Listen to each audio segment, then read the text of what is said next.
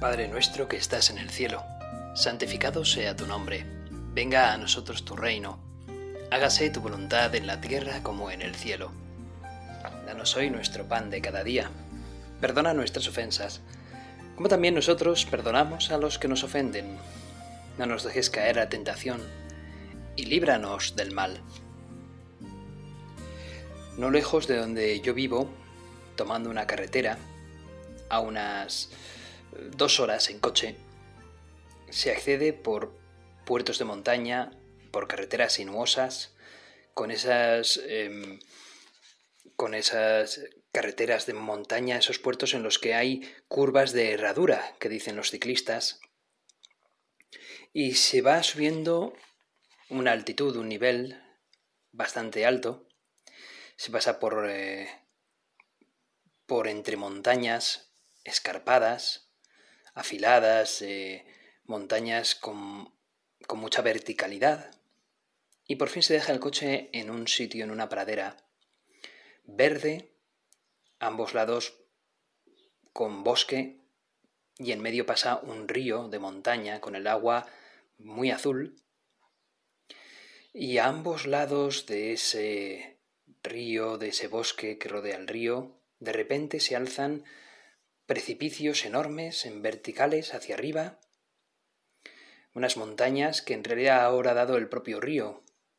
Incluso en algún punto llega a haber más de mil metros de desnivel vertical entre esa pradera y esas montañas. Estamos en mitad de la pradera de Ordesa, Parque Nacional de Ordesa. Y se sigue el curso del río, de ese cañón, de ese desfiladero del río Ordesa, se continúa por una serie de cascadas, se pasa por una cascada que es, eh, bueno, las gradas de Soaso, se llega por fin a un circo que también recibe el nombre, el mismo nombre, el Circo de Soaso, donde hay una cascada en forma de, de cola de caballo y por lo tanto tiene el nombre de cola de caballo, esa cascada. Y sobre esa cascada se alzan ya montañas de más de 3.000 metros de altitud, entre ellas el tercer pico más alto del Pirineo, el Monte Perdido. 3.355 metros de altitud. Es un paisaje impresionantemente bello. Tan solo estar en la pradera de la Ordesa, mm, donde dejas el coche, es algo ya fascinante. Y a medida que vas cruzando o pasando por ese cañón del río Ordesa, pues el paisaje es precioso, mejora a nivel pequeño, porque, porque hay cascadas como con, un paisaje, un valle cerradito, cerradito, pero luego también hay otros momentos en los que se amplía el paisaje para ver esos montes tan altos. Todo ello es una preciosidad. Es realmente bello y la gente, aunque no le sea muy de montaña, disfruta con ese paisaje porque verdaderamente es bonito, es uno de los, de los lugares más bonitos del Pirineo. Cuando vemos ese paisaje, esa belleza de la creación, en ocasiones descubrimos, gracias a esa belleza de la creación de la naturaleza, la belleza de aquel que ha hecho esa criatura tan bella, que es la naturaleza. Descubrimos la belleza del Creador. Y en esto consiste el don de la ciencia. Estamos cerca de haber pasado ya la fiesta de Pentecostés, que es la fiesta en la que aparece ese Espíritu Santo en formas de fuego sobre los apóstoles.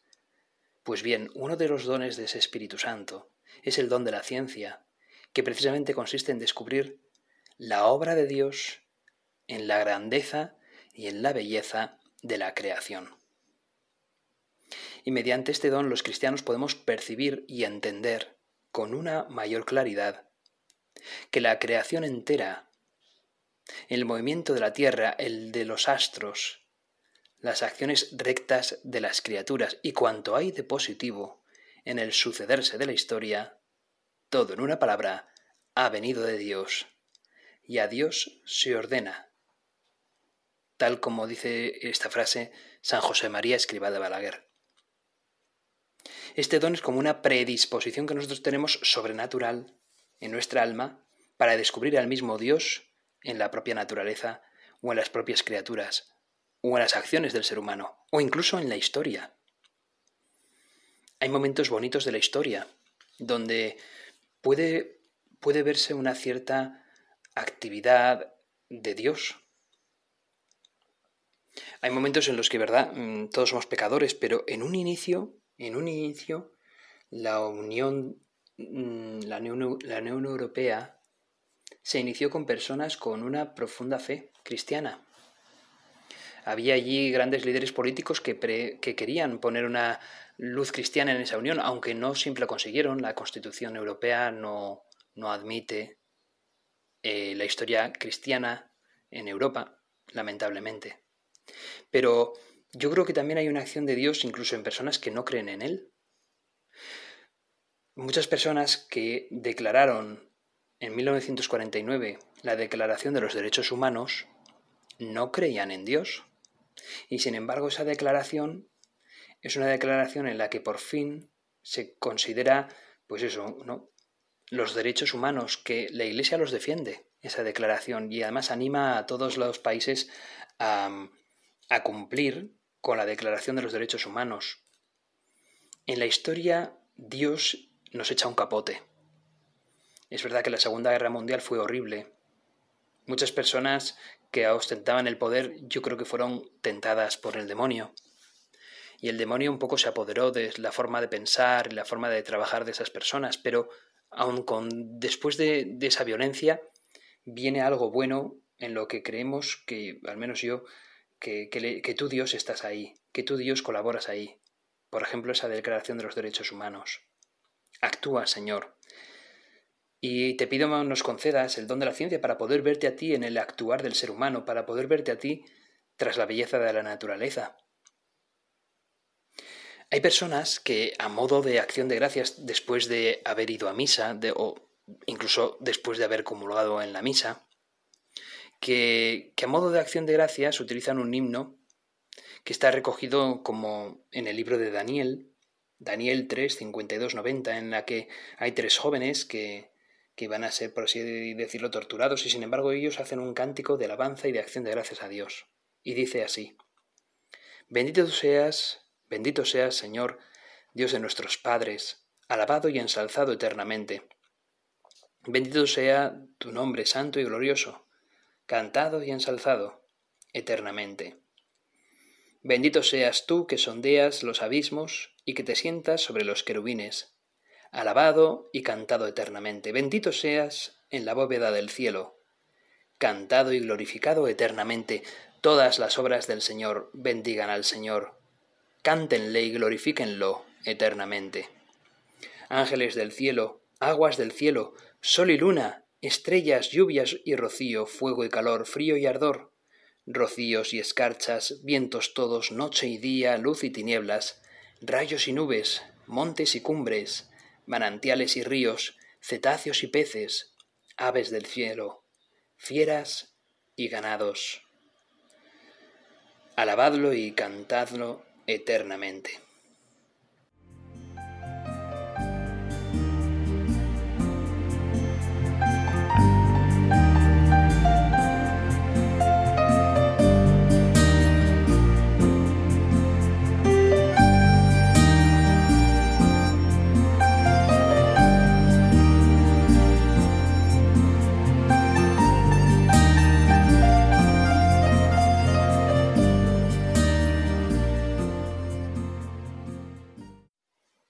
Cantar este himno, lo podemos hacer precisamente después de haber experimentado el mayor milagro que, puede, pues, que podemos observar en, en nuestra historia, que es precisamente la Santa Misa, el hecho de que nuestro Señor Jesucristo se haga presente sacramentalmente en ese pan y ese vino que dejan de serlo para ser el cuerpo y la sangre suya. Eso es el mayor milagro, la Santa Misa, y por eso este himno bien podemos aprovecharlo para darle las gracias a Dios, a Jesucristo, que se ha querido hacer presente en mitad de nosotros para que podamos aprovecharlo. Este don de la ciencia del cristiano hace que podamos discernir las cosas de Dios y las cosas también que nos separan de Dios. Así como el libro de la sabiduría, en su capítulo 10, versículo 10, dice lo siguiente. Al justo la sabiduría lo condujo, lo condujo por caminos seguros. Le mostró el reino de Dios y le dio el conocimiento de las cosas santas. Señor, tú nos das el conocimiento de tus cosas, de las cosas santas, de aquellas cosas que nos ayudan a acercarnos más a ti, pero nos las das en la medida que con nuestra conducta recta y con nuestra humildad busquemos siempre tu perdón, tu gracia. El sacramento de la confesión, el sacramento de la Eucaristía, obedecer a la Iglesia porque sabemos que es la Iglesia eres tú, una, una prolongación de ti en este mundo, guiada por el Espíritu Santo, que es tu Espíritu, el Paráclito que tú nos has dejado, para que podamos ir por el recto caminar, por el sendero justo, el adecuado. Si vamos con esta actitud, Señor, tú mismo nos harás entender cuáles son las cosas santas que nos gusta, además, ir a ellas y cuáles no, porque no solamente nos ayudarás a discernir cuáles son las cosas santas, el don de la ciencia, sino también nos darás el don de la piedad, que es aquel a través del cual degustamos, disfrutamos con las cosas que tú nos das, Señor. Disfrutamos de ti. Nos quitas la pereza, la tibieza en el alma para poder descubrirte a ti. Cuando un cristiano desempeña con amor lo más intrascendente de las acciones diarias, pero las ofrece con ese amor, aquello rebosa de la trascendencia de Dios. Nos dice San José María de nuevo. Queremos amar las cosas de este mundo, Señor, pero valorarlas también en su justo valor el valor que tienen para ti, Señor. Así daremos una importancia fundamental al hecho de que nosotros mismos somos templos del Espíritu Santo. Si Dios habita en mi alma, todo lo demás, aunque parezca importante, en realidad no deja de ser algo accidental, algo transitorio. En cambio, nosotros en Dios somos algo permanente, algo eterno. Vemos que todo es accidental y todo nos sirve a qué? A ti, Señor, alcanzarte a ti. Y esto, en esto consiste ese don, el don de la ciencia, Señor. El don de descubrirte en las cosas de este mundo, el don de descubrirte a ti y de hacernos saber qué es lo que me empuja a acercarme a ti y qué es lo que no me empuja o más bien me obstaculiza a acercarme a ti. Queremos que abandonar todo aquello que compita contra nuestra fe, pues en realidad valoramos la fe que tú nos has dado, Señor, como lo más importante. El buen cristiano, a través del don de la ciencia, descubrirá las cosas temporales, que no son eternas, y descubrirá también, pues eso, la brevedad de, las cosas temporales, la escasa felicidad que éstas pueden darnos, comparado con la enorme felicidad que tu Señor nos puedes dar. Y sobre todo, aquello que me anima a mí a amar más y mejor, amándote a ti por encima de todo. El don de la ciencia nos ayuda a ver lo efímero de la vida, que el mundo realmente nos va a proponer cosas mundanas, felicidades o placeres temporales, escasos, que no duran. Y además el don de la ciencia nos, nos ayudará a querer descubrir o a querer recuperar el tiempo que quizás habíamos perdido. Todo, todo santo tiene un pasado, ¿verdad? Pues bueno, pues, pues a veces esos santos han descubierto, te han descubierto a ti, Señor, y han descubierto el tiempo que han perdido buscando cosas que igual no eras tú. O el tiempo que ha ganado buscándote a ti en cosas sin saber que realmente eras tú. Y ahí entonces luego por fin han descubierto que eras tú, Señor. A la luz del don de la ciencia, todo lo de este mundo parece que tiene efectivamente un sello de caducidad. Pero tú, Señor, no lo tienes. Y en esto nos puede servir muy bien la anécdota que le sucedió a San Francisco de Borja, que seguramente los que me estéis escuchando muchos de vosotros ya la sabéis. San Francisco de Borja era un noble que venía de la zona de, los, de esta familia Borja, que, eran de Gandía. Eh, habían tenido entre ellos a nada menos que, que a un papa, Alejandro de Borja, que bueno, pues había tenido hijos, César Borja, luego también El apellido Borja lo quisieron italianizar para, para tener como una mejor moda o una mejor aceptación en Italia, autodenominándose Borgia. Pero bueno, San Francisco de Borja, que es posterior, eh, entiendo que será algún sobrino nieto de, del Papa Alejandro VI, no sé, no sé exactamente qué relación podría tener, él permanece con su apellido Borja. Pues bien, Francisco de Borja era una persona casada que trabajaba en la corte de los reyes de España y él quedó un tanto prendado por la belleza de la reina para la cual tenía que trabajar, que es Isabel de Portugal algunas veces en las algunas series de televisión han querido poner a, San Francisco de Borja como enamorado de Isabel de Portugal. No era así. Francisco de Borja amaba a su mujer. Lo que pasa es que le tenía una lealtad inquebrantable a esa mujer, a Isabel de Portugal, de la cual no tenía apuro en reconocer que le parecía muy bella. Pero esta mujer, por razones, pues, de salud, terminó por morir. Tuvo no sé exactamente cuál, qué es lo que le provocó que muriese, pero murió. Y Francisco de Borja, como tantos otros cortesanos, tuvieron que trabajar también en los actos fúnebres y en desplazar, si fuese el caso, pues el, el féretro. Finalmente, cada cortesano despidió a esta mujer y cuando le tocó el turno a Francisco de Borja, al acercarse al féretro donde aparecía ya eh, la, la, cara desfigurada mm, de la que había sido su reina, tan bella, que ya estaba descomponiéndose, que ya pues quizás el mal olor pudiese estar surgiendo.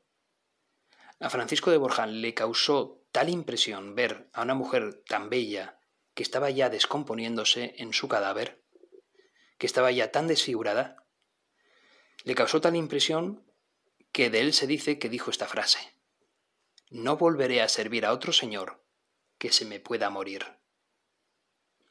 Desde entonces Francisco de Borja se tomó más en serio su vocación a la santidad, a rezarte a ti, Señor, a buscarte a ti. Tú eres el único Señor que no vas a caducar, tú eres el único Señor que nunca vas a morir, porque eres Dios, porque tú permaneces siempre, porque tú no mueres, más bien resucitas y haces resucitar a otros. Una vez enviudó Francisco de Borja, una vez sus hijos ya no mayores ya podían a bañárselas, decidió entrar en la compañía de Jesús y terminó por ser, si no me equivoco, el tercer general de la Orden de los Jesuitas.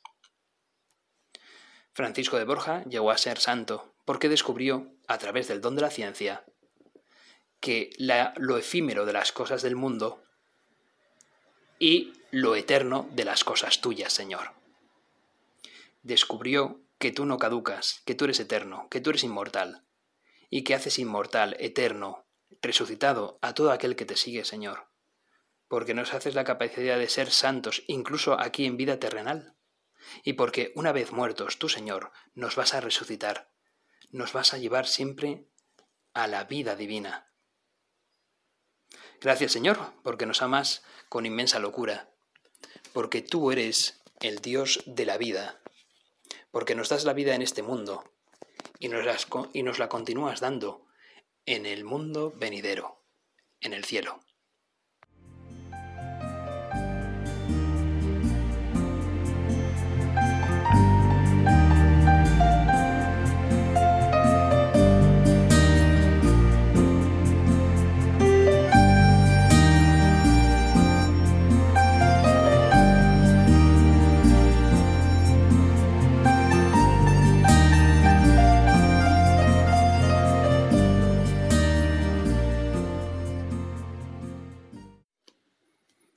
Contemplar la anécdota de San Francisco de Borja me lleva también a comprender que junto con el don de la ciencia que nos lo envía el Espíritu Santo, también el Espíritu Santo nos envía diferentes frutos. Y entre ellos, pues hay unos frutos que en realidad están como muy ligados, están muy relacionados entre ellos, que son la modestia, la continencia y la castidad. Estos frutos, por supuesto, tienen muchísimo que ver con una virtud en el ser humano, que es la virtud de la templanza, de la que ya nos hablaban los griegos antiguos y que, y que nosotros pues bien conviene que, que lo miremos, porque la templanza está, pues, por supuesto, en los aspectos sexuales, pero es que también están a la hora de comer o a la hora de, de disfrutar de algunos aspectos de la vida que nos pueden hacer bien, pero siempre en su justa medida. Por eso, quisiera empezar por la modestia, porque la modestia en realidad viene del latín modestus, que se traduce literalmente como mantener la justa medida. La persona modesta sería aquella que sabe comportarse de modo equilibrado y justo en cada situación y aprecia los talentos que posee, sin exagerarlos ni tampoco sin empequeñecerlos, para no ser un falso modesto. La modestia es como esa sensación tímida que se obtiene cuando alguien te alaba por algo. Si te sonrojas, tienes algo de modestia. Pero cuando te alaban demasiado, es entonces tu modestia hace que puede entrar en juego y te entren ganas de hacerle callar a esa persona, porque se está pasando de alabarte, porque el modesto reconoce que en realidad sus virtudes no vienen tanto de sí mismos como regalos de Dios. Por eso la modestia también puede hacer referencia a la sencillez, a la falta de ostentación. El modesto sabe que esos talentos son un regalo de Dios para ponerlos al servicio de los demás. ¿Por qué iba a tener entonces que adueñarse de esos regalos, hacerlos como suyos si son de Dios? Señor, tú eres el que nos das esos regalos. Ayúdame a, a no apropiármelos como cosa mía, sino a saber darte las gracias porque me los has dado.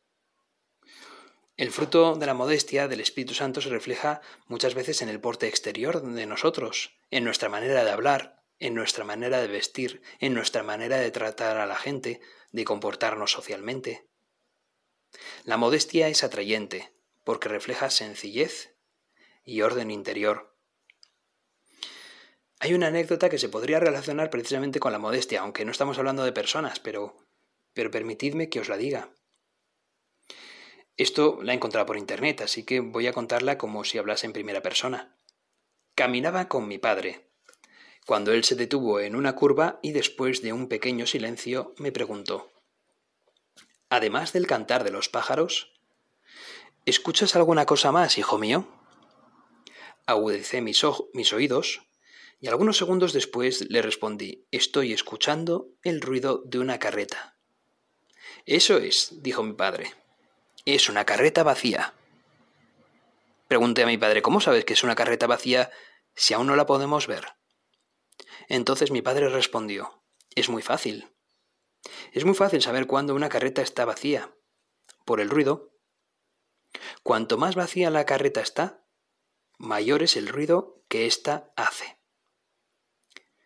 Me convertí en adulto y ahora cuando veo a una persona hablando demasiado, interrumpiendo la conversación de todos, siendo inoportuna o violenta, presumiendo de lo que tiene, sintiéndose prepotente y haciendo de menos a los demás, tengo la impresión de oír la voz de mi padre diciendo, cuanto más vacía la carreta, mayor es el ruido que hace.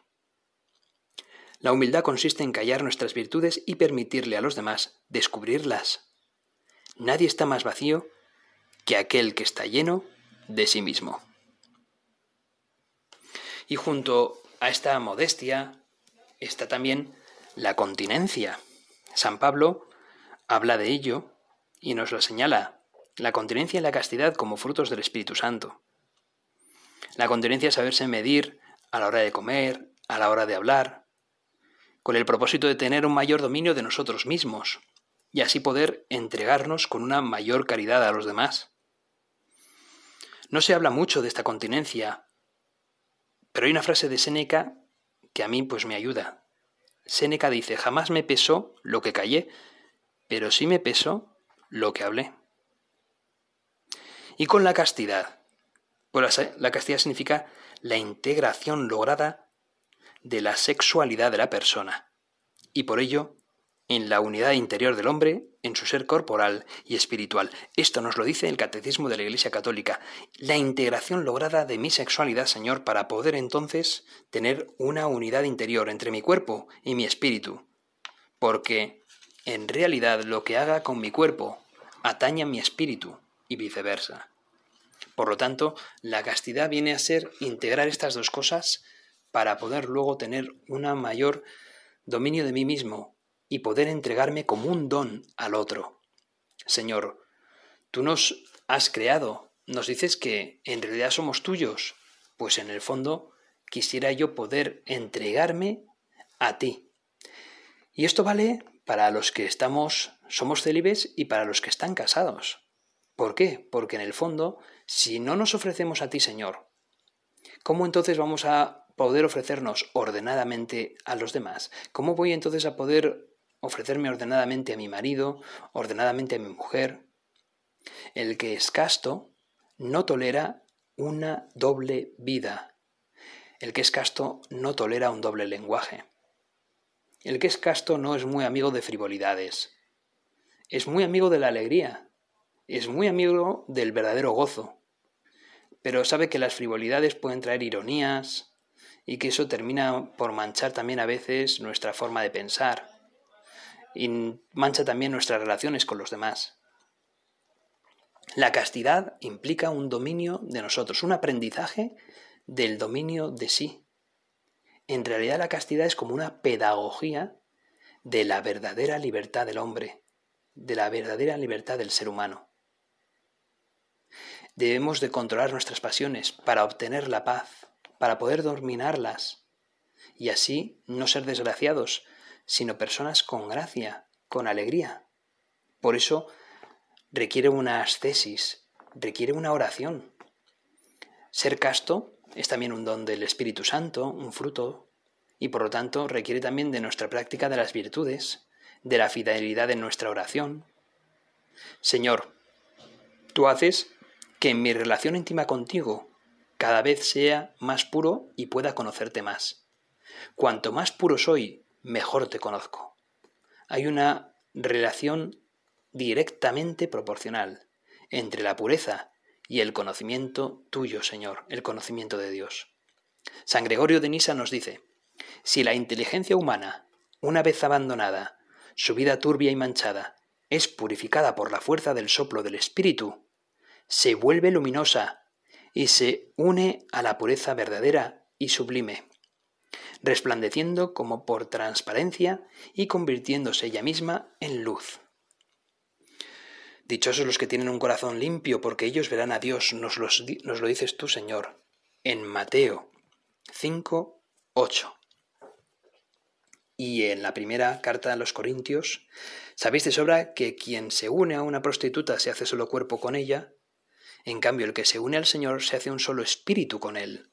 Señor, ayúdame a unirme también a ti espiritualmente, para poder entregar mi cuerpo, mi carne, que no es algo malo en sí, sino una herramienta para poder amar, entregártelo a ti, para poder ofrecerme mejor en mi celibato, en mi sacerdocio hacia ti.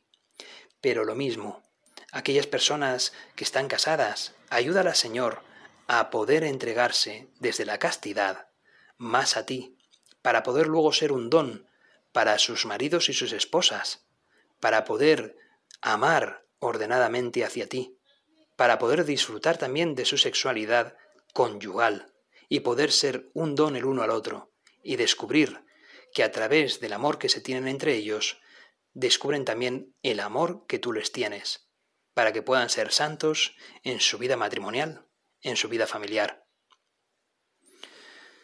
San Juan Clímaco, sepa el hombre que su corazón ha llegado a la pureza cuando ve cualquier belleza y nada le parece impuro, porque desde la belleza con B puede llegar a la belleza con B mayúscula. Recordemos, hermanos, que Dios ha puesto un tesoro en nosotros, que es nuestra vida, nuestro cuerpo, nuestro espíritu, nuestra propia sexualidad, para poder entregarla al Señor. Y de allí que el Señor nos ayude a poder ver al otro como un regalo suyo. Señor, nos has dado a numerosos santos con diferentes consejos con respecto a la, castidad. Permíteme, Señor, que a través de este podcast lo diga a las personas y con ellos concluya, precisamente como consejos que nos viene bien a todos. San Francisco de Sales, sé pronto en apartarte de los senderos que conduzcan a la impureza. Es más fácil huir que curarse luego. San Bernardo considera la curiosidad como el primer paso en un descenso de doce pasos hasta la humildad desde la humildad hasta el orgullo, desde la gracia a la condenación. Deberíamos preocuparnos solamente de lo que necesitamos conocer en cada momento. La curiosidad inició a Eva en el diálogo con el demonio. Y San Juan Casiano. Nuestra mente es como un molino. El primer grano que le echemos por la mañana es el que seguirá moliendo durante todo el día. Hay que darse prisa en echarle por la mañana temprano el buen trigo de Dios, los buenos pensamientos, las palabras de Dios. De lo contrario, el demonio echará su cizaña. Señor, gracias por darnos a estos santos para poder entender mejor los frutos de la castidad, de la modestia, de la continencia, así como el don de la ciencia. Rezo al final al Espíritu Santo por estos días posteriores a Pentecostés para que nos ayude a acercarnos más a tu amor. Espíritu que a todo hombre iluminas de nuestra mente, oh Santo, tú disipa la horrenda noche, pues eres amante de todo pensamiento bueno y recto.